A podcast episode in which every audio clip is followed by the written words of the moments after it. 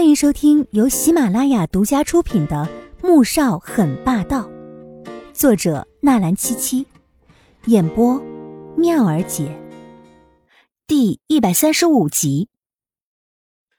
那杯茶是苏画端给他的，是谁往里面下的毒，至今没能查出，而杯子却用的是他父亲专用的，只因不小心端错。他喝下之后，便开始了漫长且生不如死的日子。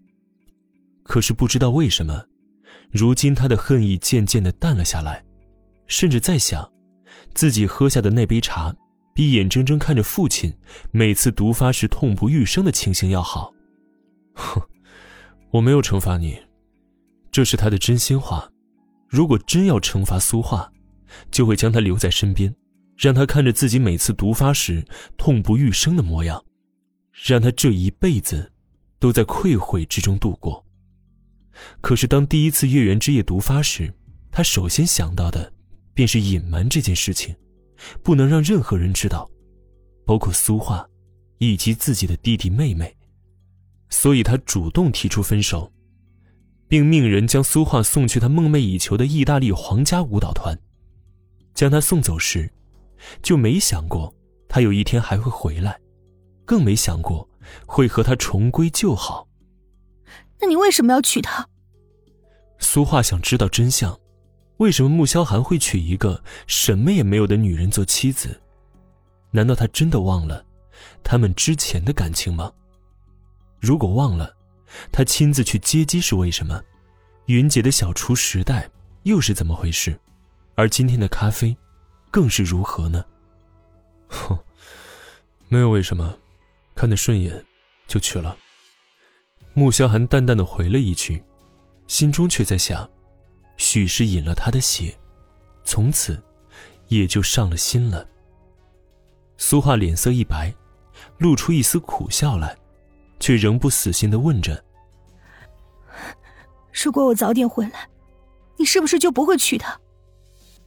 穆萧寒没有回答他，只是静静的看着他，目光里面讳莫如深。苏画的心沉了下来，随即又笑着说道：“你今天既然有空，不如去剧院看我排练吧。”穆萧寒瞥了一眼桌上堆积的文件，“谁说我有空啊？排练就不看了，等你正式演出我再去吧。”回到车上，苏画皱着眉头。在沉思着，显然心情十分不好。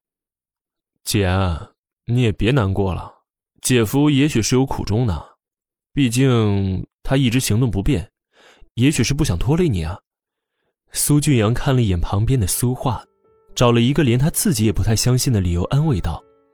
苏画摇摇头：“我没事，我只是觉得那位纪小姐好像在哪见过。”啊。我记起来了，上次我去送演出票给阿寒的时候，他被依林给拦在了外面，不让他进。开始我还以为是哪个故意想接近阿寒的女员工。俊阳，你说为什么那天依林会拦着他，不准他见阿寒呢？苏俊阳却得意又肯定的笑着：“嘿嘿，姐，如果我没猜错的话，也许姐夫和季如锦之间并不像表面上那么和谐。几个月之前。”穆建家一直想要撮合姐夫和江媛媛，而且穆建家一直打着穆氏董事长位子的主意呢。那穆家那个不成文的规矩，你又不是不知道。姐夫要是没结婚，就不能名正言顺的接手伯父手上的股份，想压制穆建家，那就会难上加难。所以，直到和季如锦结婚之后，姐夫才正式接手了穆伯父手上的股份。苏画其实也是这样怀疑的，只是心中不太确定。现在听到弟弟苏俊阳这么一说。倒是笃定了几分，所以，他和季如锦结婚，只是为了对付穆家小姑。很有可能啊，至少要让所有人相信他们结婚是真的，那就得在人前装出幸福恩爱的样子啊，否则穆家其他人怎么会相信姐夫闪婚的真实性呢？苏俊阳越说，越觉得自己的猜测是对的，眼中也就越兴奋，但随即，脸色又沉了下来。虽说可能和季如锦是假结婚，但两人同在一个屋檐下，甚至睡在同一张床上，只要不是一个蠢货，都会利用好这么好的机会，趁机坐实了这桩婚姻。季如锦表面上看着老实软弱，但实际上却是一个十分聪明的女人。姐夫和她会不会已经……想到这儿，他握紧方向盘，手背上青筋暴起，在压制着心中莫名的怒意。苏画镜子想着自己的心事，并没有察觉到自己弟弟的情绪变化。两人一路想着各自的事情，便没再说一句话了。季如金走进书房，看到穆萧寒坐在落地窗前，手中端着一杯茶，目光落在外面，似乎在想些什么。怎么这么快就下来了？穆萧寒的思绪拉回，看到站在门口犹豫着要不要进来的季如锦。眼底的淡漠，染上了一抹温柔。季如锦抿着唇，想到刚刚上去找穆恩恩，结果看到那小妮子正在调戏新来的英语补习老师，还嫌他碍眼，把他赶下来的事情，就觉得，真是男人长得太好看了，也不是什么好事儿。